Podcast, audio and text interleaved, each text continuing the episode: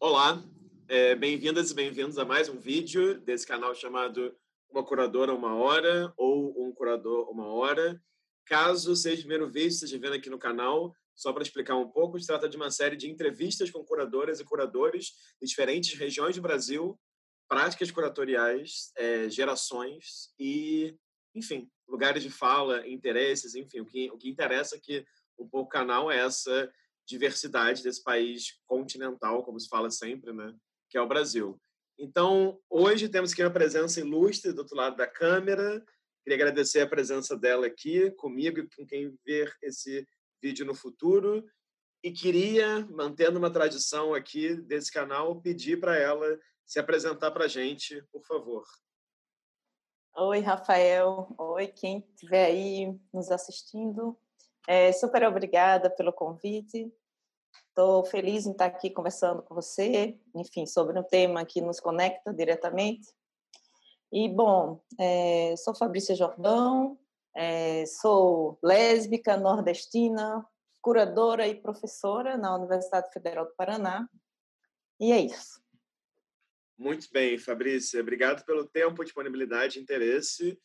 É, bom, queria também começar, como eu sempre tenho começado, do começo. Então, queria que você contasse um pouco como que foi o seu processo de interesse barra contato com as artes visuais. E vou falar melhor até.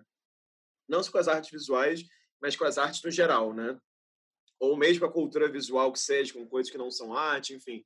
Como é que você se interessou por esse aspecto da vida que te levou, por exemplo, a fazer a, a graduação em, em, artes visuais, né? É, bom, eu acho que eu sou do Nordeste, né? E não querendo colar já no estereótipo, mas eu eu cresci numa cidade interior e tive muito contato com muitos cheiros, com muitos sabores, né? Com muito pé no chão eu acho que isso já me, me, me colocou um corpo, eh, me, me constituiu enquanto um corpo afetado pelo meu exterior. Então, pelos, pelos bichos que me mordiam, pelos bichos que eu fugia, enfim. Então, eu, isso eu acho que já me deu um, uma experiência sensível já de entrada. Obviamente, as artes não, nunca fizeram parte do horizonte da minha família, né? Enfim, não tem não tem esse espaço, né, assim, né, vamos dizer, dedicado a um pensamento em artes, né, ou com abertura para isso, mesmo a música em casa não era algo que se ouvia com frequência, mas de algum modo é, eu imagino que é, pela literatura, sobretudo, isso vai me chegando assim, pelas imagens que a literatura me, me ajudavam a construir. E, e não, e, mas, enfim. É, fiz uma primeira graduação, vamos pensar assim, não cheguei a concluir muito bem, mas fui até quase o final de administração, e de repente eu virei essa chave e passei um ano pensando e lendo, lendo tudo que caía na minha mão, literatura, obviamente, e decidi fazer um curso de, de educação artística na Universidade Federal da Paraíba. E daí mudei para lá e comecei a pensar isso. Eu entrei com achando que ia ser artista, na verdade. é. E o que, que você lia, por exemplo? Já, já que você falou que você tem essa relação que parece que talvez tenha vindo, enfim, pela literatura, por exemplo, né? fiquei curioso de perguntar o que, que você lia. De absolutamente tudo que existia, tudo que caía na minha mão, sem nenhum tipo de curadoria, né, assim, de um entendimento, orientação prévia. Então eu lia o que tinha na minha casa, desde Agatha Christie, Sidney Sheldon, é, aqueles romances Sabrina, até quando eu comecei a frequentar bibliotecas e fui pegando, de fato, olhando pela prateleira e pegando, pegando, pegando. Isso eu estou falando até os, né, eu estou falando até uns 15, 16 anos, né? Eu acho que é, nesse, nesse ponto, assim, né? Mas lia tudo, nada que... E, e no caso, você, você é de Pernambuco, e aí de Pernambuco você vai estudar, fazer graduação em João Pessoa, né, na Federal da Paraíba. E aí queria que você contasse um pouquinho é, sobre como é que foi esse processo da graduação, porque eu sei que, enfim, a gente tem uma amiga em comum, né, eu acho, a Iris Helena, que estudou lá também, a Iris, que foi a primeira pessoa que falou do seu trabalho até, é, se não me engano, enfim, por causa da sua pesquisa sobre o NAC. E aí queria que você contasse um pouco como é que foi esse processo de estudar lá, num outro estado, e como é que foi esse processo também das pesquisas que você desenvolveu durante a graduação, né? A pesquisa sobre os 30 uhum. anos do NAC e a pesquisa sobre a memória das artes visuais no estado da, da Paraíba. É, então, eu, é, eu sempre fui muito inquieta e, enfim, e rapidamente eu saí da, do interior, onde eu vivia com os meus pais, fui morar em Recife, fui morar em Fortaleza, Belo Horizonte, morei um monte de lugar no Brasil, e aí, por, quando eu estava com uns 20 e poucos anos, 23 anos, é, na época eu estava morando em Belo Horizonte, eu falei, ah, não, eu quero voltar. E aí, enfim, apareceu a Paraíba no horizonte, pela proximidade com a minha cidade, né, Timbaúba. E aí fui para lá e passei um ano, como eu te falei, lendo na biblioteca pública e fui fazer essa esse tentei esse vestibular, passei. E daí eu vinha já, já tinha uma conexão pelo campo, pela administração, já tinha tido contatos com muitas pesquisas, né? Assim, é, com Sérgio Buarque de Holanda, com Darcy Ribeiro, com Florestan Fernandes, então intelectuais que tinham no, o Brasil como problema. Soma-se a isso um aspecto que é familiar, né? sou neta de um ex-torturado, é, um, um, vamos dizer, um militante do Partido Comunista Brasileiro, então tinha, assim, no meu horizonte de constituição, tanto é, é, essa questão da história né, recente é, da brasileira, relacionada com a ditadura, por conta da família, e tinha esse meu interesse a partir dessa relação com Darcy Ribeiro, Florestan Sérgio Buarque, é, de pensar a história do Brasil, né? o que é, esse país. E aí, quando eu entrei na, na graduação, eu imaginava que eu ia trabalhar com arte, que eu ia ser artista. Mas não foi bem como as coisas funcionou, funcionava, né, obviamente, e, e, e aí lá, por uma sorte de é, conjunturas, assim, né, encontros, vamos dizer assim, chegou essa história do NAC, que tinha sido desenvolvido justamente nesse período da ditadura, no momento da abertura, e aquilo me pareceu uma, algo que poderia me ajudar a entender pelo campo sensível o que teria sido esse processo, né, político, enfim. E daí comecei a fazer, a trabalhar com uma professora que tinha acabado de chegar de Brasília, a Marta Pena, que era coordenadora do núcleo, é, a partir da, da, orientação da Cecília Calada, que era Calado, que era a coordenadora do curso e que a gente trabalhava muito junto. Assim. E daí desenvolvi essa pesquisa sobre o núcleo de arte contemporânea, né, no meu mestrado. E aí foi a partir desse momento fiquei continuo, né, sei lá, 10 anos tentando entender um pouco essa relação entre o campo da ditadura e das artes visuais. E é isso. Agora vou, vou, vou, te fazer uma pergunta assim que vai parecer muito óbvia, mas acho que é importante fazer essa pergunta. Queria que você contasse o que, que é exatamente núcleo de arte contemporânea, né? Enfim, porque eu já não sou conhecedor profundo dessa história, mas já fiz alguns projetos que roçaram nessas narrativas desse período, né? A história da arte no Brasil, para além do, do Sudeste, né? Então, eu queria que você contasse um pouco, assim, o que, que é o núcleo, como que ele foi formado e qual que você acha que é essa importância dele né, para a história da arte do país? É, é, o núcleo é um. Eu considero um núcleo o projeto piloto é, que inaugura é, o que inaugura, vamos pensar assim, uma ação radical do Paulo Sérgio Duarte na Paraíba, né? Ele vem para cá, é um projeto super experimental, ele vem com o Antônio Dias, que tem uma breve participação, mas é, me parece é, que essa concepção é muito do, do, que foi esse projeto do Paulo Sérgio Duarte.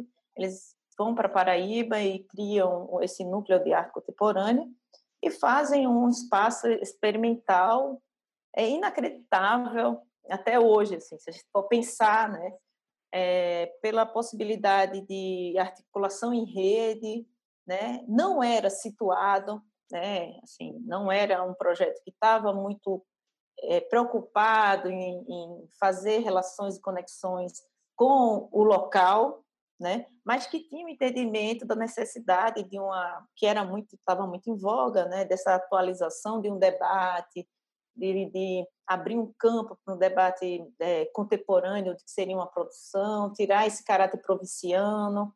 Tem muitos méritos os, esse projeto, sem dúvida nenhuma. Acredito que mais méritos do que é, deméritos, vamos pensar assim. Mas foi uma, eu acho que foi uma grande é, uma grande aventura experimental, assim, sabe? Que contou com uma acolhida entusiasmada do eixo Rio-São Paulo, mais inclusive do que do eixo é, do Nordeste, propriamente dito, com exceção de alguns núcleos experimentais, de artistas experimentais locais e de regiões próximas. Né? Uhum. E aí, tudo bem, na, na sequência da, da, da, sua graduação em Educação Artística, então, você termina em 2008, você tem aqui as informações certas, e aí, em 2010, você começa na USP o mestrado, é, que também gira em torno do, do NAC, né? Eu queria que você Isso. contasse um pouco, assim, como é que foi esse processo de... Enfim, você já tinha morado em Belo Horizonte, né? Mas como é que foi esse processo de mudança para São Paulo?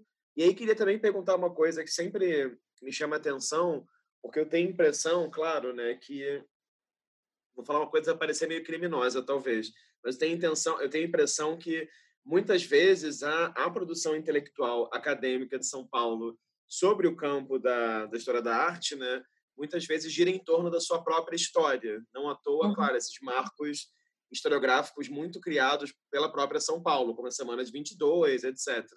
Eu queria te perguntar, enfim, como é que foi essa mudança para lá e como é que era pesquisar um tópico que tinha relação com a Paraíba, né, e porventura uhum. também com o Nordeste, na Universidade de São Paulo, né? Uhum. É, eu, eu, eu para mim foi foi surpreendente. Eu só me dei conta do que significava ter passado no mestrado na USP quando eu estava lá, porque eu fiz assim achando que era, sei lá, era, estava fazendo para Paraíba, né? E fiz o mestrado para lá e fiz o mestrado para o UFRJ, passei nos dois. Mas aí decidi ficar em São Paulo porque eu estava com a namorada em São Paulo. Foi essa, assim, a história, né? E daí, é, quando eu cheguei lá é, é, para fazer a pesquisa, já na entrevista com a minha orientadora, tudo, né, que depois viria a ser com a banca, enfim, eu percebi uma acolhida muito grande ao projeto assim, foi me dito durante a banca de avaliação, assim, ai, que bom que finalmente está chegando uma pesquisa que se, se propõe a olhar para outro lugar. Então, me pareceu, é, na, na, ocasião, enfim, não entendo, mas hoje, vendo isso, eu entendo como um, um pouco de um sintoma também, é que, assim, né, é, enfim, que sim, tem um problema da academia que só se pensa e, se, e, pensa só aquele. Tem um projeto, né, de Brasil que passa por uma história que é narrada por São Paulo, né? Então, a, a, principal questão é fortalecer as narrativas que posicionam São Paulo, sobretudo como onde ele está hoje, né, e que mantém, que alimentam isso. Mas, é, mas também tem um, um, um certo, vamos dizer, é, tem muitas questões que inviabilizam, né, o acesso de pesquisadores de outra região a, a universidades que estão aqui no eixo Rio-São Paulo, né? desde aspectos financeiros, e, são muitas as naturezas desse, desse impedimento de acesso. Né? Mas, a partir do momento que eu consegui entrar, eu fui muito bem recebida. Com, em menos de um ano que eu estava em São Paulo, eu mandei um estudo introdutório é, sobre o núcleo de arte contemporânea para um prêmio da Bienal e recebi 10 mil reais. Assim, eu fiquei, uau, sabe assim, o que, que, é isso, né? É brincadeira, né? Assim, comprei um computador, sabe? Eh, sabe? Então, assim, eu, o que eu senti em São Paulo é que tinha uma abertura, tinha uma acolhida para pesquisas que não estavam é, restritas a pensar São Paulo e Rio, entendeu? É isso que eu assim, tinha um interesse genuíno, assim, Hum. É, e acho que também tem pessoas ali, não só a Dária, que te orientou, mas a Cristina Freire, especialmente, né? Várias entrevistas que eu fiz, é, Sânzia Pinheiro falou da Cristina Freire, outras pessoas falaram, mas não, a Cristina Freire a gente convidou, ela teve aqui, ela contribuiu, então, enfim, tem algumas pessoas da, da ECA USP né, se interessam, estabeleceram vínculos, uhum. relações, enfim. Sim. Agora, uma coisa que eu queria te perguntar também é que quando você mandou esse seu, o seu currículo para poder pensar as perguntas, e aliás, você parece super organizada, assim, tinha um currículo, tinha um memorial, era, enfim, era muita coisa, uma loucura, ótimo, porque por uma cabeça linear como a minha, foi ótimo me guiar por ali, mas me chamou a atenção quando você vai falar das suas curadorias, é, a primeira coisa que aparece, assim, a, a, mais antiga, digamos assim, coisa que aparece, é essa esse seminário, se não me engano, que se organizou em 2013, o Arte Estado, uhum. é, no Centro Cultural São Paulo. Então, eu queria que você comentasse um pouco, assim, é, tanto sobre esse seminário em si, tanto sobre uma coisa que eu tenho falado com algumas curadoras e curadores aqui, que é uma reflexão, um processo criativo, né, curatorial, mas que diz respeito aos chamados programas públicos, né? Assim, então, como é que uhum. foi organizar esse esse evento? E aí já vou lançar uma outra questão junto, que tem a ver com essa, que é também queria que você contasse um pouco sobre o que me pareceu, você me corrija se eu falar, se eu falar alguma besteira, a sua primeira exposição, que é essa exposição dos vídeos do Paulo Bruschi no, no CCSP, né? Porque me parece também que você foi criando uma relação profissional com o Centro Cultural São Paulo, né? Então acho que isso é muito uhum. interessante uhum. também. Uhum. É, então, é... como eu te falei, né? Eu não, eu não tenho, eu não venho de uma família que tem nenhum tipo de é, relação com o campo das artes, não tem nenhum tipo de relação, não era uma classe social, né, que vamos dizer que está meio nesse lugar, né, dessa elite. Então, tudo o que eu vim desenvolvi foi a partir do meu trabalho dentro da universidade, como estudante, como então todas as minhas atividades é, decorrem de pesquisas dentro da universidade e do meu desejo de torná-las públicas, né, de, assim, de colocar isso num plano mais abrangente. E, consequentemente, como eu não tinha esse, essa rede né, dentro do circuito artístico e curatorial, todos, a maioria dos meus projetos foram viabilizados a partir de editais públicos que eu submeti. Então, eu sou a pessoa que defende muito essa esfera do público. Então, tudo que eu faço é voltada para isso, de, de, algum modo. Então, não é por acaso que a minha filiação é com o Centro Cultural São Paulo. É porque, de fato, foi um espaço construído durante a redemocratização para acolher, enfim, toda a arquitetura dele conta isso, né? Para abrigar o público, é o, é o público ali. E daí, é, esse ciclo de debates foi um, um tinha acabado de concluir meu mestrado, é, submeti um projeto para a Funarte, foi aprovado, e era um ciclo que pretendia entender, assim, o desejo era entender o que, como é que se dava essa relação do artista com o Estado, né? Não só na ditadura, mas também na atualidade, né? E assim, e sair um pouco dessas dicotomias, né? Ah, o artista está aqui, o Estado está ali. Ah, o artista que está eh, negociando com o Estado, ele tá, ele é cooptado, ele é vendido, tal. E aí eu fiz esse evento que aconteceu na, durante as jornadas de junho, foi um, um, evento assim inacreditável, durante cinco dias o Centro Cultural de São Paulo lotava, deu primeira página na Folha de São Paulo, eu nem paguei nada, entendeu? Assim, como é que aquilo chegou ali, eu não sei, sabe? Assim, foi um sucesso absoluto, assim, era lotado todos os dias, durante cinco dias seguidos.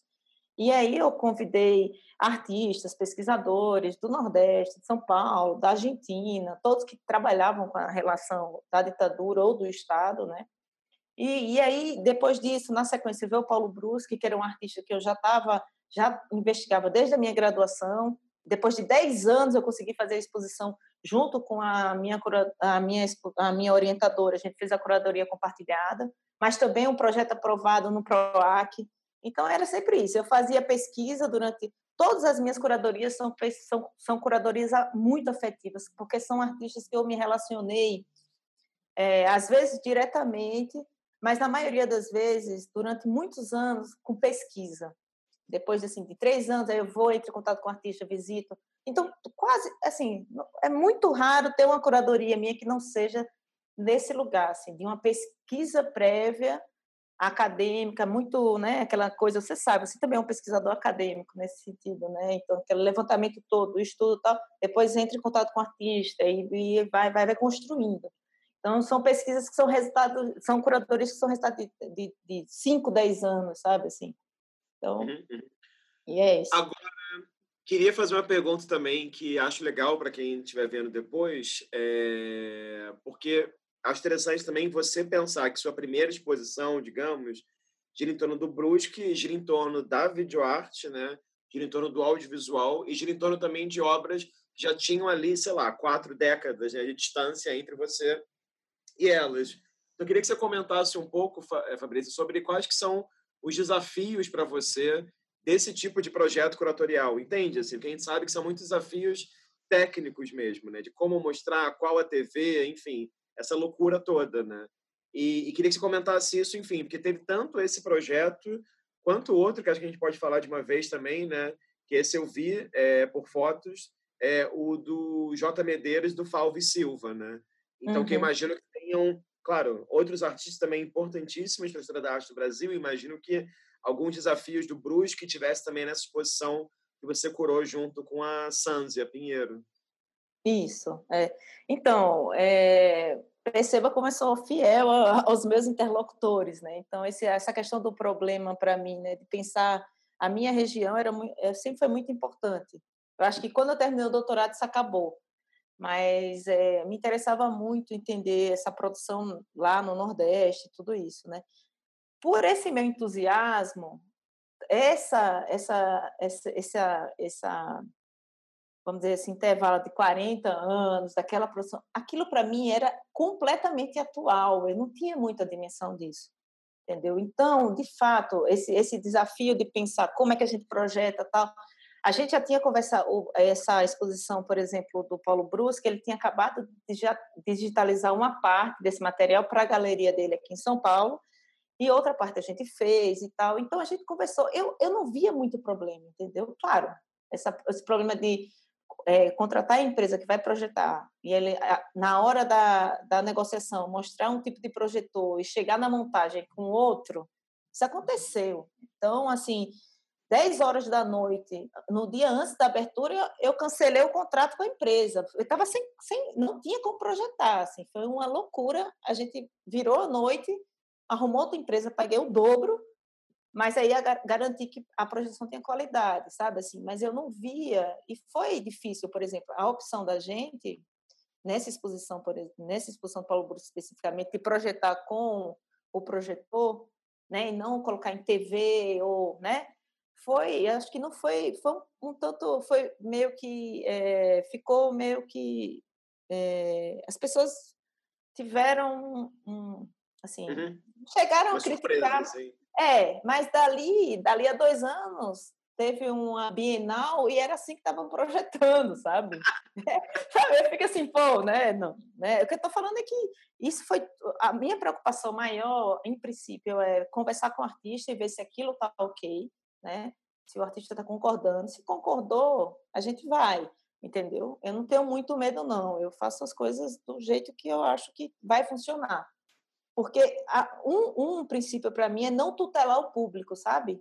Eu acho essa Sim. questão da tutela muito, muito, muito, muito colonial, assim, até hoje, assim, né? Ainda hoje é isso, essa, essa postura tutelar do curador, é, eu acho, né? Então, eu acho que o público, ele dá conta de tudo, assim. Não tem que ter muita... A, a arte por si dá conta de fazer as coisas, os processos, né?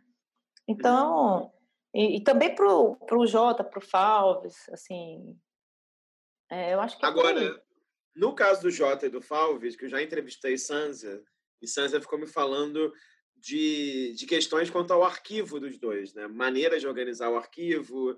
Queria que você contasse um pouco sobre isso também, assim, como é que foi esse processo de pesquisa para selecionar as obras, porque ela falou, enfim, que o arquivo do Jota é, é mais disperso, Falves, por outro lado, é hiper produtivo, está sempre fazendo alguma coisa. Então, como é que foi esse esse processo de, de escolha mesmo, né, do, do que mostrar e do que não mostrar? É, o, o, nesse caso da discussão do Falves, ele, ele de fato ele produz muitas coisas, E, e ele estava muito obcecado com o trabalho que a gente apresentou, que tinha 15 metros de largura, e, e eu não estava muito convencida desse trabalho. Mas ele estava insistindo, eram umas, umas colagens, umas lâminas, eu acho que de. É, acho que um A3, talvez, um A3. E aí ele falava, tinha umas 50, 60 lâminas dessa, ele falava desse trabalho, e eu vi o trabalho, e o trabalho não chegava em mim. E eu queria mostrar as coisas que eu queria mostrar, né? Nos anos 60, 70. Aí eu falei assim, Falves, faz uma coisa, você deixa a gente levar esse trabalho todo? E aí, é, porque, claro, você vai lá numa, numa, na casa dele, você ele mostra tudo para você, então você quer tudo, né? Mas ele estava realmente insistindo naquele trabalho. Eu falei, você deixa eu levar para o hotel o trabalho todo, todas as lâminas? Ele, deixa. Aí eu, Sanzia, vamos espalhar esse trabalho no corredor inteiro. Rafael, a gente espalhou. Tá, tá, tá, Quando eu vi o trabalho no chão, eu enlouquecia. Falei, não, não tenho dúvida. O trabalho era incrível. Era incrível. O trabalho era incrível. Eu vendo lâmina solta assim, não fazia muito sentido aqui. Mas quando eu espacializei, eu falei, não tem nem o que conversar. Para mim, esse é o trabalho que tem que ir mesmo.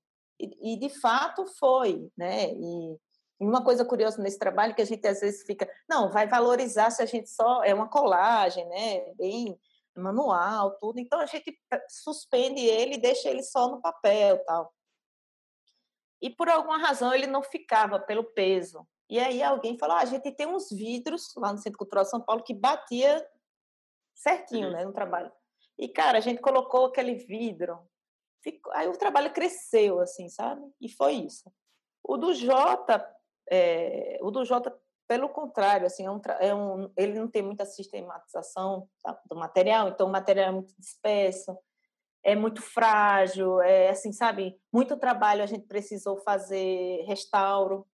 E daí, enfim, foi mais complexo, assim, né? Porque aí a gente teve que lidar com um volume mais expressivo e, e organizar as várias vertentes que o, que o Jota atuava, né? Não só como artista, mas como um grande agente, mas também com a atuação dele na universidade, o esforço dele em institucionalizar uma memória do experimental no Rio Grande do Norte, ele tem muitas publicações. Então, aí, no, no, no J tem uma dimensão mais, é, mais complexa na medida que a gente vai ter que agenciar várias esferas de atuação, né? Uhum. E é, mas funcionou, eu acho que também fiquei muito feliz com essas duas curadorias. Assim. Pois, aí entre 2014 e 2018, você fez doutorado na USP e você ganhou o prêmio CAPES de melhor tese, não foi? Melhor tese uhum. na, na, na, área das ciências humanas, foi isso? Ou na área das na artes? área de arte. De artes, de artes isso. Uhum. E eu queria que você contasse um pouquinho sobre a sua tese e aí como eu encontrei, se não me engano, não sei se foi alguma entrevista sua ou, ou se foi, por exemplo, no seu memorial que eu li isso, é, mas, enfim, basta olhar a sua produção para pensar a respeito disso, né? Queria que você falasse um pouquinho da tese e sobre essa possibilidade de se fazer uma certa história da arte, digamos assim, que vincule a disciplina, enfim, enfim, esse campo, com uma ideia de ativismo, né? Assim, porque é uhum. uma questão que está tanto no seu discurso quanto nos artistas e opções que você tem pensado, quanto eu acho, quanto eu acho está também na sua escrita, né? Então, como uhum. ser uma historiadora da arte é, ativista, digamos assim? Eu, é, pra, essa pergunta para mim é simples de responder, porque para mim não tem como não ser. Eu acho que não tem como não ser. Né? E a, a minha pesquisa, que é uma pesquisa que, de fato, ela não recebeu o prêmio é, por acaso, né? Porque é, é uma pesquisa corajosa na medida em que é, a pesquisa propõe um adensamento de certas de certos pressupostos que homogeneiza, tipo assim, 21 anos de ditadura são pensados de um modo geral pela nossa historiografia de uma maneira bem binária assim. O artista estava de um lado e a ditadura estava de outro. Né? 21 anos, sociedade convicta, não é possível assim manter uma relação dessa. A gente teve muitas, né, muitas mudanças no governo ditatorial, é, muitos períodos, enfim. E daí eu acho que tem a pesquisa tem esse mérito de demonstrar que não, que não foi assim. Os artistas, eles também é, o nosso campo das o campo das artes, ele ele estava em diálogo com o Estado, ele estava tensionando, ele estava se opondo àquilo. E de formas diferentes em de, determinados momentos, né? E aí é, a ideia básica para quem está ouvindo um pouco entender é a minha pergunta era o que é que os artistas estavam fazendo é, o que é que nossos artistas que estavam é, que nos anos 60 estava é, contra a ditadura, né, fazendo aquela produção bem panfletária, e que nos anos 70 tiveram que sair do país. Quando eles voltam na abertura, o que, é que eles fizeram? Porque a gente não tem memória disso. A memória que é, viabiliz... é, é veiculada são dessas obras mais panfletárias, dessa ideia do artista estar tá fora, do artista, né? Então, o que é que eles faziam? Né? Como eles podiam contribuir? nesse processo de, de, redemocratização. E daí eu fui investigar e tem todas essas, enfim, aí, aí tem que ler a pesquisa, que tem várias questões que eu vou apresentando, mas cada ponto desse que eu vou, enfim, é, que eu trago, né, ou, por exemplo, esse, essa, essa grande, esse grande pressuposto que é o artista verdadeiramente experimental e político, ele estava fora da instituição, cai por terra, né? O artista não trabalhou com o Estado autoritário, cai por terra o artista, é, enfim, um monte de, de pressupostos que estão é, consolidados. Na minha pesquisa, eu consigo demonstrar que, que não, não, não é verdade, não, não, não procede. Mas isso não quer dizer que o artista estava é, é, concordando, estava cooptado com esse Estado autoritário. Pelo contrário, né, que ele estava atuando estrategicamente dentro para poder fazer tudo fora, né? Então, é, eu fiquei essa o prêmio CAPES no, durante o governo Bolsonaro de uma tese dessa foi muito para mim foi muito importante, obviamente, né, um reconhecimento de uma trajetória de mais de 10 anos pesquisando a relação entre arte e, e ditadura, mas assim para o programa, para os professores do departamento, né, para a universidade, para a ECA foi também muito importante, né, assim. É, e, de fato, isso eu tenho que falar, a minha formação intelectual inteira, eu sou muito uspiana, muito, muito uspiana, assim, muito, muito assim, eu devo muito à USP, é, tive excelentes professores, estudei, fiz aula na filosofia, na, em, em, todos os departamentos que eu tinha, até relações internacionais eu assisti aula, né, enfim, então, é, foi uma escola que me formou e me formou com senso crítico também, né? É, enfim, tem, é, tem, tem que se dar um, um, mérito também nisso, né? Mas eu não sei se eu respondi a questão da, da pesquisa, mas basicamente é isso. Então, é, se, como é que é possível se fazer uma, uma, uma, uma, trajetória acadêmica sem ser ativista? Eu não consigo te responder, porque eu acho que a gente tem que se colocar, a gente tem que se posicionar, a gente não tem alternativa, a gente não pode silenciar, a gente não pode tomar a gente não pode não tomar partido entendeu? Porque não tomar partido é tomar um partido também, afinal de contas, né? Uhum. Então, para mim, as coisas, enfim. Ótimo. É, aí queria te fazer uma outra pergunta que tem a ver também com esse, esse enfim, tem a ver com seu, sua trajetória como curadora também, que é que daí a partir de 2018 você começa a fazer algumas curadorias com artistas é, mais próximos, digamos assim, da sua, da nossa geração, né? Então tem, por exemplo, Iminência da Tragédia em 2018 e você começa também a e você integra o grupo de críticos do Centro Cultural São Paulo. Então eu queria que você comentasse um pouco assim sobre enfim, talvez sobre essas duas experiências, mas não necessariamente, mas queria que você comentasse um pouco dessa diferença, digamos, de começar a trabalhar com artistas mais jovens, é, mas da nossa geração, com outras questões, com outras possibilidades de ativismo ou não ativismo, enfim, como é que é? O que você vê de diferença né, nesse modus operandi, nessa maneira de se pensar a curadoria em diálogo com esses outros é, agentes, né? É, eu não vejo, eu não vejo muita diferença, assim, sabe? Eu acho que eu acho que tem no horizonte tanto da dos artistas da nossa geração como é, dos artistas da geração do, do Paulo Bruschi, por exemplo, esse entendimento muito claro, né, da arte como um lugar de autonomia, né, mas também de, dessa autonomia, dessa liberdade muito imanente, ou seja, é uma liberdade, é uma autonomia que ela se dá numa ação prática, né, material, concreta no mundo. Tem esse desejo de transformar, de discutir. Eu acho que eu acho que estão muito próximos, né? E, e, e mesmo essas, essas pesquisas é, e essa produção dos artistas dos anos 60 e 70, ela se mantém muito atual, né? Eu acho que a gente tem uma, um processo histórico muito mal resolvido.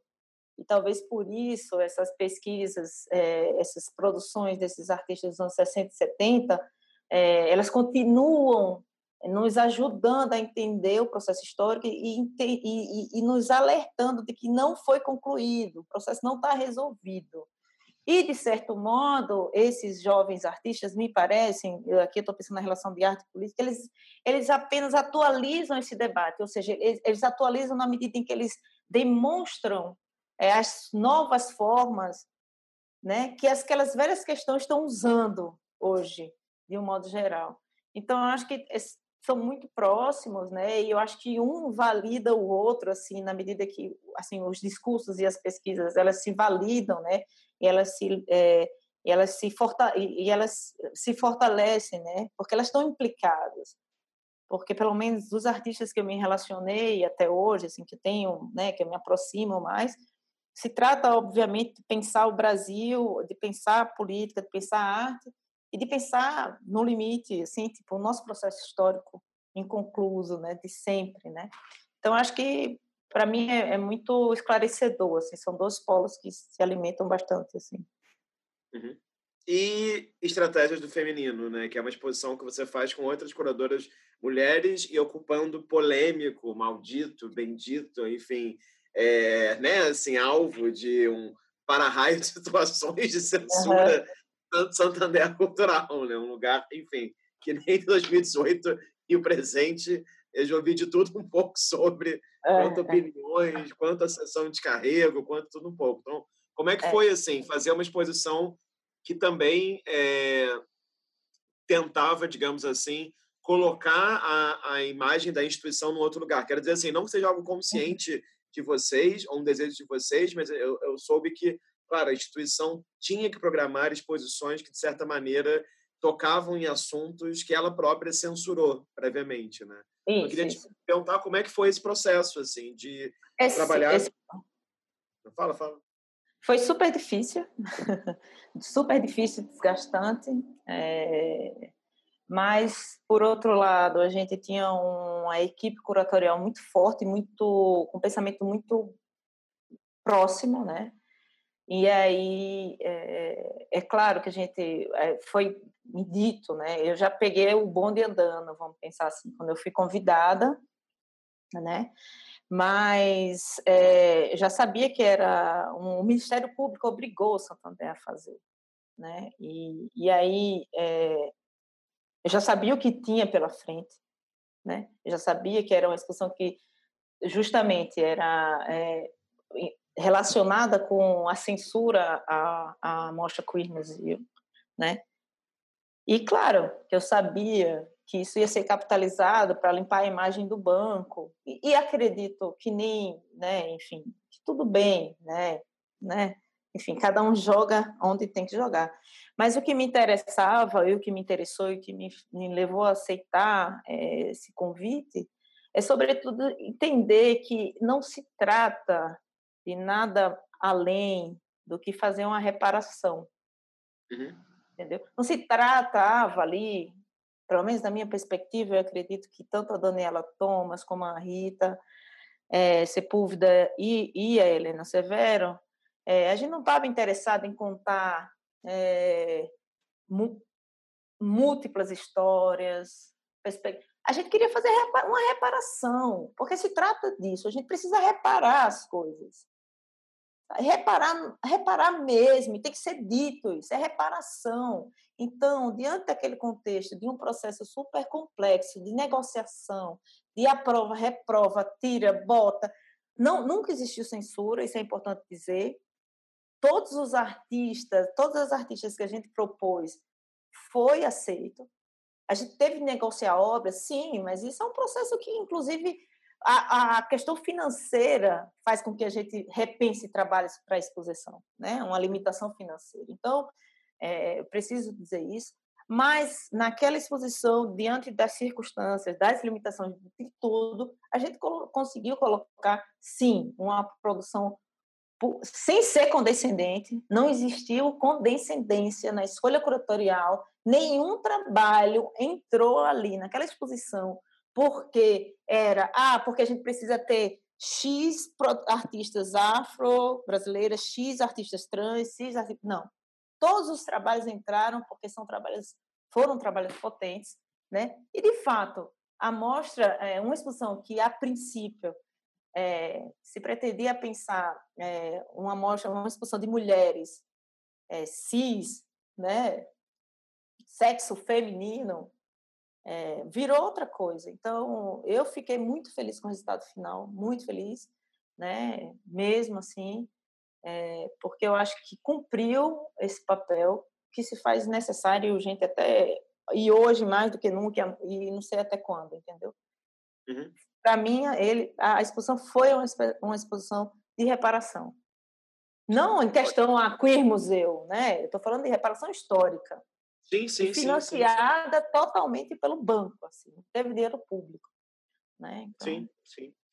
E, e daí, Fabrícia, é, essa exposição também eu acho, não sei se já estava lá ou não, mas é uma primeira experiência sua profissional, assim, curatorial no sul do Brasil também, certo? Certo, certo. E aí, na sequência, claro, você vai, não sei se na sequência ou um pouco antes, enfim, você começa a trabalhar na Universidade Federal do Paraná. Né? Então, assim, antes de eu te fazer qualquer pergunta sobre as coisas que você tem feito na universidade, e tem muito pouco tempo, você já fez muita coisa, pelo que eu já vi por aí, mas já fala sobre isso, é, eu queria te perguntar como é que foi esse efeito de mudança para Curitiba também, né? Porque agora mesmo, quando você se apresentou, você começou falando assim, né? Meu nome é Fabrício Jordão, eu sou lésbica, nordestina, então, assim, e, e é sabido também a fama, né? Assim, dados estatísticos mostram também que Curitiba e o estado do Paraná é tido como um estado muito conservador, né? O que, enfim, por outro lado, também talvez faça com que a cena artística possa ser muito mais rock and roll que em outros lugares também. Então, eu queria que você comentasse um pouco, assim, sobre essa... É bem pessoal, eu sei, mas sobre essa experiência existencial, né? De mudar para para Curitiba também. Curitiba me recebeu com os braços muito abertos. Assim, eu fui muito bem acolhida na universidade. Fui muito acolhida pelo corpo docente, pelos colegas do meu departamento. É, rapidamente fiz relações de amizade. Então, esse curitibano frio, eu não conhecia ainda. É inacreditável isso. E quando, quando as pessoas, assim, as minhas amigas aqui em São Paulo falam: é inacreditável, você chegou em Curitiba, você já tem mais amigos em Curitiba do que em São Paulo. Como é que é isso? Então, assim, ainda não senti essa Curitiba conservadora. Mas porque também, né, Rafael? Onde é que eu estou? Estou no departamento de artes. Eu estou junto com pessoas que são da área de artes. Então, eu acho que isso. E como eu é isso que você falou, eu estou um ano em Curitiba e o ano seguinte teve essa pandemia e está tudo suspenso, então e mesmo nesse ano que eu estive em Curitiba, eu estava muito conectada com São Paulo, né? Porque, enfim, eu mudei para lá, mas tinha um monte de coisa aqui em andamento, né? E aí eu ficava muito assim, ficava é, metade da semana em Curitiba trabalhando, metade em São Paulo, sabe assim, uma ponte voando o tempo inteiro, assim.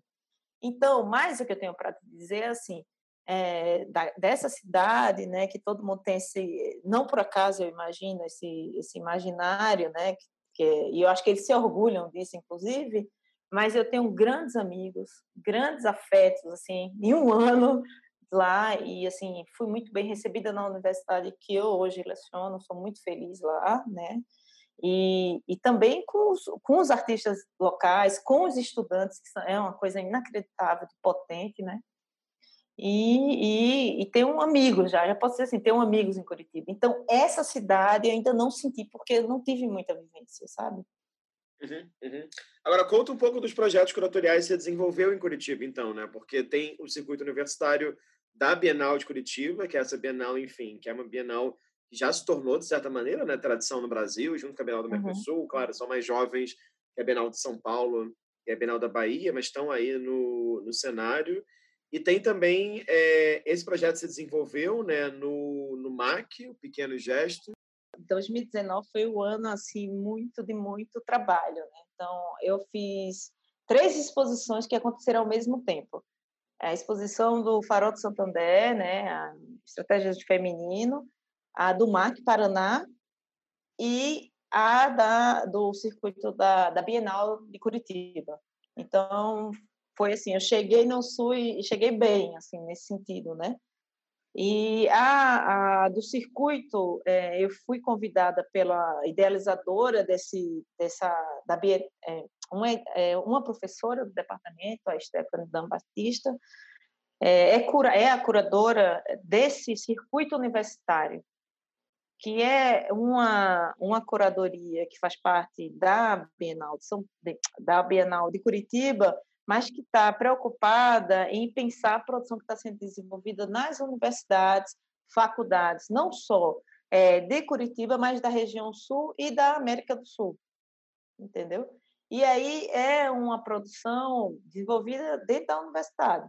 E daí já entrei nesse projeto, foi incrível, porque aí eu tive um, aí eu me situei que é estava sendo produzido em Curitiba pelos jovens artistas, né? Porque aí eu pude acompanhar, porque não só a curadoria faz parte da curadoria um acompanhamento, né, dos artistas do, durante quase um ano, assim. E daí é, eu pude acompanhar essas produções da, dos artistas de Curitiba, de Porto Alegre, do, do Paraguai, e Córdoba e por aí vai, né? Então isso foi muito bacana, né? Na sequência eu fui convidada para fazer essa exposição no Museu de, é, de Arte Contemporânea do Paraná, que é a, a, foi a exposição Pequenos Gestos, Memórias Disruptivas, que eu considero a minha, assim, a, a, a exposição do meu... É, Para mim, é a exposição da minha maturidade curatorial, é essa. É, eu acho que, é, eu acho que porque eu acho que é, foi uma exposição que eu pude. Eu, primeiro, que é uma exposição individual, é uma curadoria individual, eu não faço a curadoria individual, de um, modo, de um modo geral, eu gosto de trabalhar com outras pessoas para pensar a curadoria. Essa é uma curadoria totalmente né, autoral.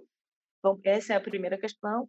E segunda, que eu pude nessa, nessa curadoria é, é, sair da minha zona de conforto, né, que é esse debate entre arte e ditadura, arte e política, é mais, mais delimitado e pensar um outro aspecto, uma outra, uma outra esfera da política, né, que está muito relacionada com a ideia de reparação, a ideia de decolonialidade, né? E aí eu acho que, de fato, essa exposição para mim é, para mim é, é, o meu xodó, essa exposição do Mac Paraná.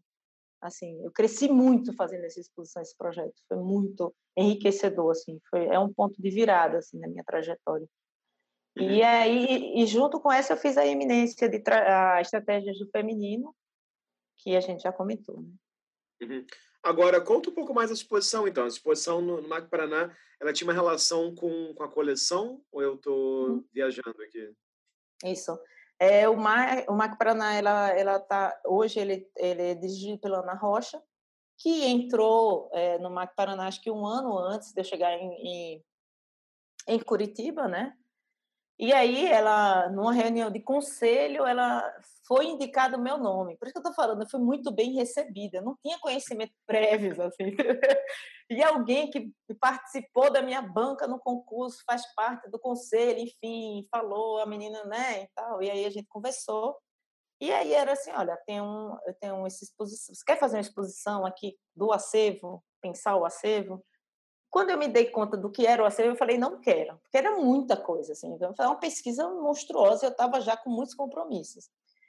E fiquei, vou, não vou, e finalmente aceitei, e de fato, né, fui lá enfrentar essas mil e tantas obras do, do museu, que é o museu, o principal museu, né, do Paraná, é o Museu de Arte Contemporânea, um, uma coleção que tem um perfil completamente, uma constituição completamente arbitrária, na medida em que passa gestão, vem convida, é, artista, faz doação, amigo de fulano, aquelas é o que rege o nosso, né, nossas instituições de modo geral. E aí, e aí eu comecei, só que aí eu, o museu estava muito comprometido, essa gestão muito comprometida em repensar, em fazer os processos. E aí a gente fez um trabalho de longo prazo, assim, de pesquisa de seis meses, e aí eu comecei a ouvir essas obras, a pensar, a ver que funcionava, tal.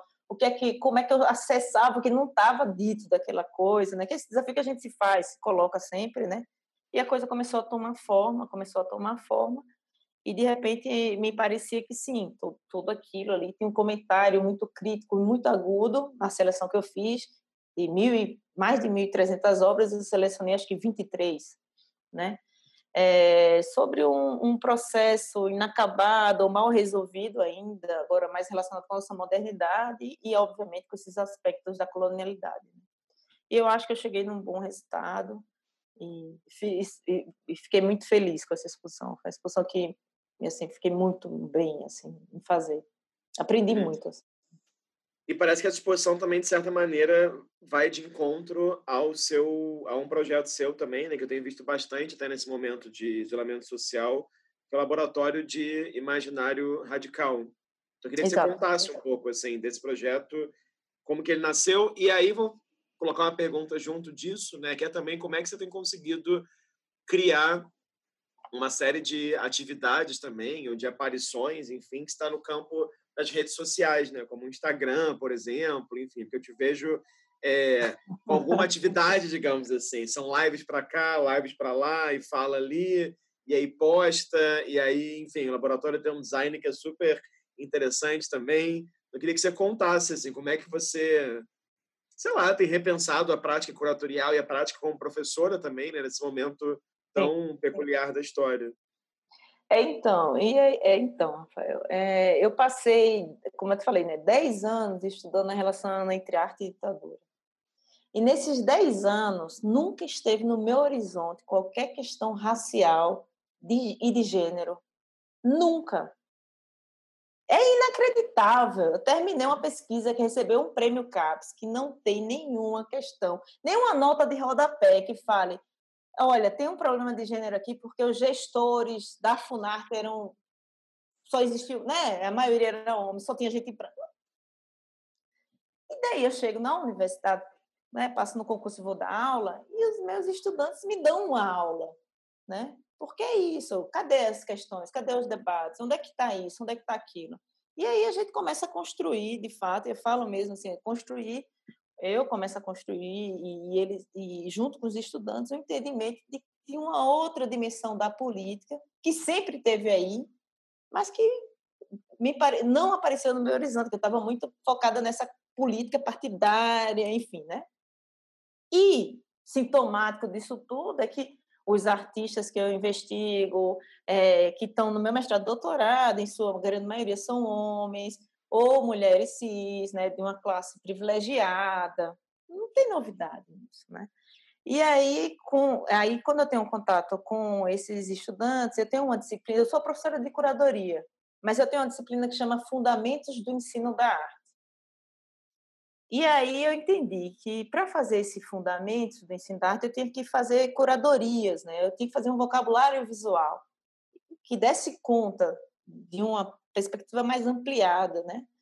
E de fato, nessa nessa disciplina, para mim é uma das disciplinas mais dos cursos mais políticos que eu tenho, né?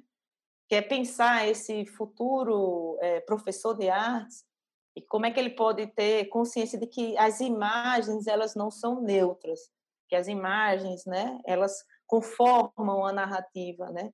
Como é que a gente agencia isso? E aí eu comecei a aprender com esses estudantes, assim, não é papo furado, não, é aprender mesmo, assim, e a construir o programa da, dos cursos junto com eles.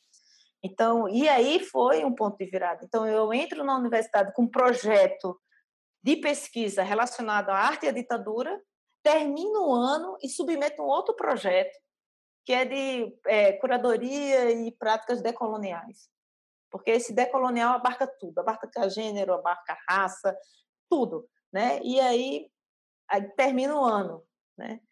E quando começa o, o esse ano, eu, eu enfim, né, já estou trabalhando nisso, tal, com isso na cabeça, a loucura total, e volto.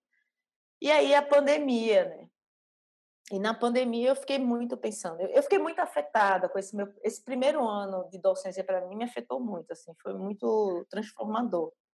E eu e aí eu tomei uma decisão, tomei um partido assim, assim, eu acho que é, receber um prêmio CAPES, ou seja, eu, eu não tenho mais, eu não tenho não tenho mais dúvida assim, eu já cumpri a minha parcela de contribuição, eu já devolvi para a sociedade todo o investimento que a sociedade fez. Eu fiz toda a minha formação na universidade pública, toda, toda entendeu? Eu sempre vivi de bolsa, bolsa de 300 reais, bicho, eu era rica, sabe assim? Então, eu já devolvi isso, é um reconhecimento, né, na, na maior instância possível, esse prêmio CAPES, para, de fato, contribuir para a inteligibilidade do que é esse, essa relação entre arte e ditadura. Então, eu decidi largar isso, né, colocar em stand-by e começar a pensar a partir desse outro, essa outra perspectiva política que é da decolonialidade, que não é nada novo, mas que para mim é novo, né? Uhum. E daí começou, aí teve a pandemia e eu falei, ah, e aí pensando tudo, e aí desenvolvi o projeto, esse projeto, que a princípio seria uma disciplina optativa para a gente oferecer durante é, o período remoto, né, de 30 horas, uma coisa assim. E aí desenhei todo o projeto de fato como seria o ideal, né, assim, o que é que a gente precisa pensar, né? É, é, e aí fiz esse laboratório e tal e joguei na, na, nas minhas redes sociais, é, sei lá, para convidar os estudantes, porque é um é um é um meio de conversa, né?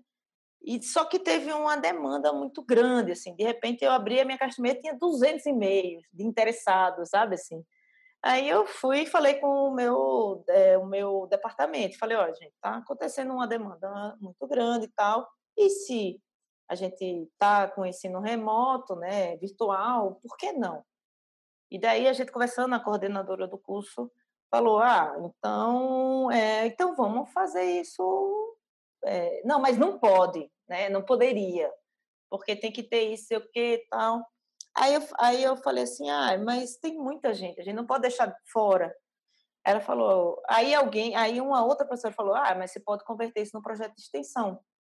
E aí captou todo mundo. Aí eu disse, vou fazer isso agora. Aí em 30 minutos eu fiz e mandei pro, né, no sistema, botei no sistema, porque é burocracia. Tá, tá, tá, tá, tá, botei. E aí, aí sim, aí abriu, aí entrou uma galera. Então, até hoje fica a gente já tá, a gente já está né, na metade do curso, né? Assim, vamos pensar assim. Porque mesmo como o curso de extensão ele tem um período determinado, né? E depois volta, enfim. É, aí, até hoje eu recebo e-mail é, pedindo pessoas pedindo para é, participarem. Então é um sintoma mesmo de que a gente precisa pensar nesses outros imaginários, né? Uhum. E eu estou muito feliz, é uma coisa que tem me, né, que tem me segurado, assim, tenho trabalhado muito nisso, assim, com leituras, enfim. Agora, uma última pergunta antes da imagem é: se você acha, já que você acabou de revelar aí também, né, que o seu primeiro projeto de pesquisa era sobre arte e ditadura, se você acha que dá pano para manga, que dá samba, digamos assim, pensar essa relação entre arte e ditadura no Paraná, né? ou de maneira mais ampla no sul do Brasil. Né? Mas, enfim, acho que a gente pode talvez ficar no Paraná, né? porque eu sinto que, claro, isso é uma coisa bacana da sua tese, né? a relação é, do NAC da, da Paraíba com o NAC do, do Rio Grande do Norte. É, enfim, eu, eu sinto que muitas vezes, quando a gente pensa essa produção de arte durante a ditadura militar, ou esse anos 80, né, assim, a gente tem alguns eventos e áreas que são privilegiados. Então, vai, nos anos 80 você tem, né, como vai você geração 80 no Parque Laje. Então, parece que aconteceu uhum. a exposição e nada mais aconteceu às vezes. É. Assim como nos anos 60 e 70, por mais você tem a inserção da, da Xerox, do Meio Arte, do Brusque, do Daniel Santiago, enfim, do J. Medeiros, etc., a narrativa ela ainda é muito Rio, São Paulo, enfim, uhum. né? Uhum. Eu queria que você, você comentasse um pouco, assim, você já começou a pesquisar algo a respeito e se te interessaria talvez trazer esse esse lado, né, da história da arte para a região do, do Paraná mesmo. É, então, é, no meu doutorado, é, Rafael, e aí eu, eu acho que, de fato, esse é um problema da construção da nossa historiografia, né, que centraliza ali, porque no doutorado eu pesquisei é, três estados no Nordeste, eu pesquisei Porto Alegre, eu pesquisei é, Cuiabá, eu pesquisei Rio de Janeiro, eu pesquisei São Paulo. E percebam, esses, todas essas regiões estavam dialogando, dialogando e produzindo e pensando junto. Então, naquele momento, a galera estava junto, sabe? Podia ter uma soberba no eixo do, dos artistas de São Paulo, sei lá, pode ser, mas estavam produzindo, estavam trocando, estavam querendo construir uma rede. E daí, como é que isso fica? Como é que isso fica na memória? Como é que isso é narrado? Aí isso é apagado. Aí fica Rio e São Paulo. Mas os artistas estavam todos juntos, assim. Claro, tem as patotas e tal, tudo. Em relação, isso é uma questão que é importante dizer, então, é um pouco sair dessa narrativa centrada, sabe? Vamos pensar em pluriverso, vamos pensar em, né? E a outra questão é em relação ao Paraná, curiosamente, eu sei lá, porque o principal agente né, da, do processo, quem desenhou a política cultural da abertura durante o governo Geisel foi um paranaense. então foi o Ney Braga, que era um político do Paraná, um político de carreira, enfim, uma figura muito que conseguiu construir é, uma imagem de progressista, mesmo sendo um grande apoiador dos militares, né? Então é, é, muito curioso também eu ter parado no Paraná, justamente em Curitiba, na cidade desse sujeito que foi quem desenhou o plano, a política nacional de cultura que possibilitou esse campo de diálogo entre as oposições, as esquerdas e o regime militar. Né? Então, sim, eu acho que é super viável. Eu acho que tem, é, é, eu acho que tem, inclusive o Arthur Freitas, um professor é, da história que vem se dedicando a pensar essa relação lá. Mas como eu te falei, né? Eu estou querendo, não quero mais discutir ditadura e já deu assim, né? Mais de 10 anos pesquisando. Já fiz, eu quero, eu quero, eu quero estudar outras coisas. Vamos ver se uma hora volta ou não. Mas enfim, o tempo vai dizer. Vou compartilhar aqui a imagem que você trouxe, então. Não travou, muito bem. Queria que você contasse, então, Fabrício, por que você escolheu essa imagem? Como, como ela tem te afligido, digamos assim, nos últimos tempos? Pois é, é, eu escolhi essa imagem porque nos últimos tempos, Rafael, é, na verdade, o Camus tem uma frase que ele fala assim, né, no, nos cadernos dele, né, é, ele fala assim, só se pensa por imagem. Eu, eu sou uma leitora, sou muito, devo muito assim ao Camus, é, e, e, de fato, só se pensa por imagem. E desde 2019, eu, só, eu, só eu sempre só consegui pensar por imagem, mas em 2009, essa imagem é uma ausência, é, um, é, é algo que não, não existe. E é um pouco isso, um pouco disso que eu estou falando, é, vai resultar no laboratório de imaginário radical, né? Então, qual, seria, qual é essa imagem que vai fazer uma, da reparação? Qual é essa imagem que não vai se deixar é, ser é, capturada, né, neutralizada, fetichizada? Qual é essa imagem? Qual é essa imagem do porvir? Qual é essa imagem que vai nos ajudar a, de fato, né, é, a descolonizar a experiência sensível, né? A descolonizar o olhar. Eu ainda estou buscando essa imagem. Né? É nisso que eu tenho trabalhado ultimamente, sabe? Eu tenho tentado trabalhar nesse laboratório de imaginário radical, sobretudo, é, nisso que está na ordem do impossível, né? Não naquela no horizonte do que é possível, não no espelhamento do que está dado, né? Né? E aí, e por isso que eu trouxe essa imagem, porque de fato é uma imagem que a gente está buscando, que a gente está tentando construir, né? Não só a gente, que eu digo, eu e o laboratório, né? Mas que acho que todos nós a gente vem tentando construir, né? Onde é que está uhum. essa imagem que não se permite ser esvaziada, que não se permite, né? É, é, é, enfim, não sei, eu estou buscando também e não, entendo totalmente, mas e essa opção pelo pelo pelo vermelho? Pelo vermelho? É porque é a minha cor favorita. ah, entendi. É simples assim.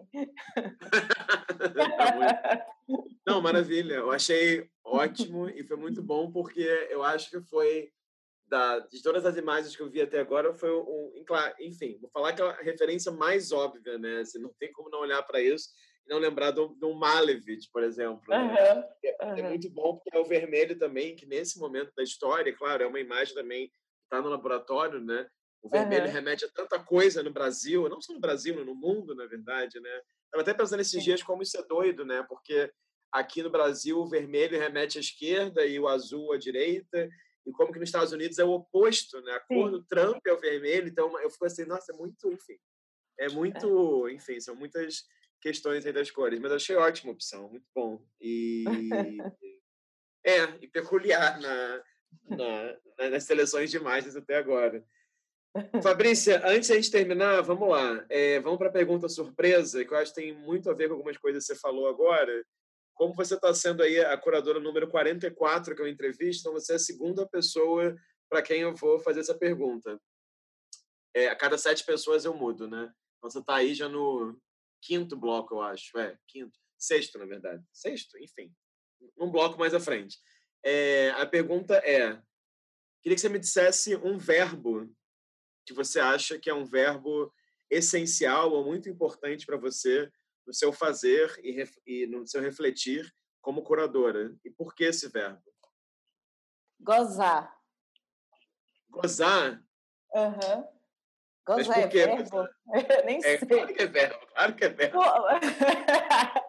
Não, porque, Rafael, eu não faço nada que não me dá prazer. É absolutamente nada. Assim, que não me dá tesão, sabe? Assim, então, eu acho que eu sou muito afetada por essa. E a gente tem que um pouco de. A gente tem que entender que o prazer tem que estar nos guiando também, sabe?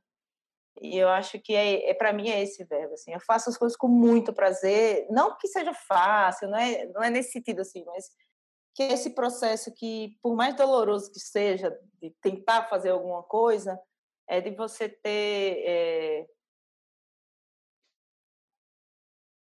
de você saber o que você está fazendo, assim, né? De você tá, tá certo do que você está fazendo, sabe? Que aquele gozo vai chegar no final, sabe? Assim. Então, eu acho que é um pouco isso, assim. Eu tenho uma vida muito, é, muito permeada pelo prazer, assim, sabe? Não Ótimo, não? Ótimo, não? Muito bom, muito bom. Eu acho que eu compartilho muito desse verbo, na verdade. então, acho que é muito bom, sim. E também é interessante isso, né? Olhar o fazer curatorial que acho que tem a ver com gozar também, né? não como um fardo, mas sim com a possibilidade de também ter prazer no nosso trabalho, entre aspas, não só no trabalho, mas no nosso lugar no mundo também, né? Porque eu sinto também que não é que para alguns curadores isso é um fardo, mas eu sinto que esse lugar do prazer e do tesão, para algumas pessoas, não me parece algo tão essencial no uhum. discurso na prática, né? Eu sempre acho isso meio estranho, complicado quando eu sinto isso, né? E acho que é muito bom no seu discurso como um todo, e aí, claro, eu vou te agradecer aqui o tempo, a disponibilidade, isso tudo, que me parece que você foi muito movida, claro, por esse desejo e por esse prazer nesse fazer, né? E acho também que é muito bom para quem vê esse vídeo no final, enfim, para quem escuta também, é, ver uma trajetória que é muito comprometida, ou muito também devido, digamos assim, à esfera pública, né? A educação pública, Sim. as bolsas. Eu acho que muito da sua fala eu já estabelecendo um paralelo com outras pessoas que eu entrevistei, né? eu acho que eu vejo muito dela, por exemplo, na Ananda Carvalho, né, que também é pessoa que ficou nas universidades, nas bolsas, e foi agindo desde aí também. Então, acho que é muito bacana te ouvir. E acho que dá também, enfim, sem transformar isso no momento cafona, né, mas dá também algo de, não sei, de alguma esperança, né, assim, de que é possível é, pensar projetos decoloniais dentro da universidade, que é possível ter uma preocupação política, né, assim, atuando entre a esfera pública e às vezes a esfera privada também. Então, enfim, queria só te dizer assim, foi muito bom te escutar, aprender junto e ver que, claro, curadoria pode, deve ou deveria, né, ser também pesquisa, né? Assim, uhum. isso é muito, isso é muito bom. Que o campo da curadoria também pode e deve abrir espaço para pessoas como nós, como você falou aí, eu me incluo nisso, que não vêm dessas, né, assim, famílias das artes visuais, uhum, nesses lugares uhum. muito privilegiados, com todo respeito a esses colegas, mas enfim, é importante relatos assim também. Então, eu queria, sei lá, declarar aqui meu agradecimento e minha admiração e todo o melhor nas futuros anos, sei lá, décadas, não sei, tempo na universidade, em Curitiba, em São Paulo, onde quer que você queira estar também. Né? Então, só te agradecer por tudo. Eu que agradeço, Rafael. Eu acho que, enfim, eu acho que a gente tem que perseguir isso, sim. Eu só quero retomar um pouco essa questão do prazer, porque eu acho que o trabalho, a gente, a gente, tá, a gente é muito colonizado e tende a, de fato, né, é, colocar o, trabalho como uma, um peso, uma cara, né? Assim, eu acho que a gente tem que subverter um pouco isso, sabe? Subverter não é a melhor palavra para isso, mas a gente se a gente não tá, a gente não tem que, né, ficar onde a gente não está sentindo prazer. Enfim, e, e, de fato é uma entrega, é uma relação amorosa que a gente tem com essa, com a curadoria, né, com as obras. Enfim, não tem como. É um, enfim, é isso. Super obrigada. É... E a gente segue junto. Maravilha. Bom, para quem assistiu até aqui, essa foi uma entrevista com a Fabrícia Jordão curadora. Então, é, fica o convite, caso seja seu primeiro vídeo, vocês verem outros vídeos disponíveis aí no canal. É, enfim, só clicar e assistir, e divulgar e compartilhar. Então, a gente agradece a sua presença virtual e até a próxima entrevista.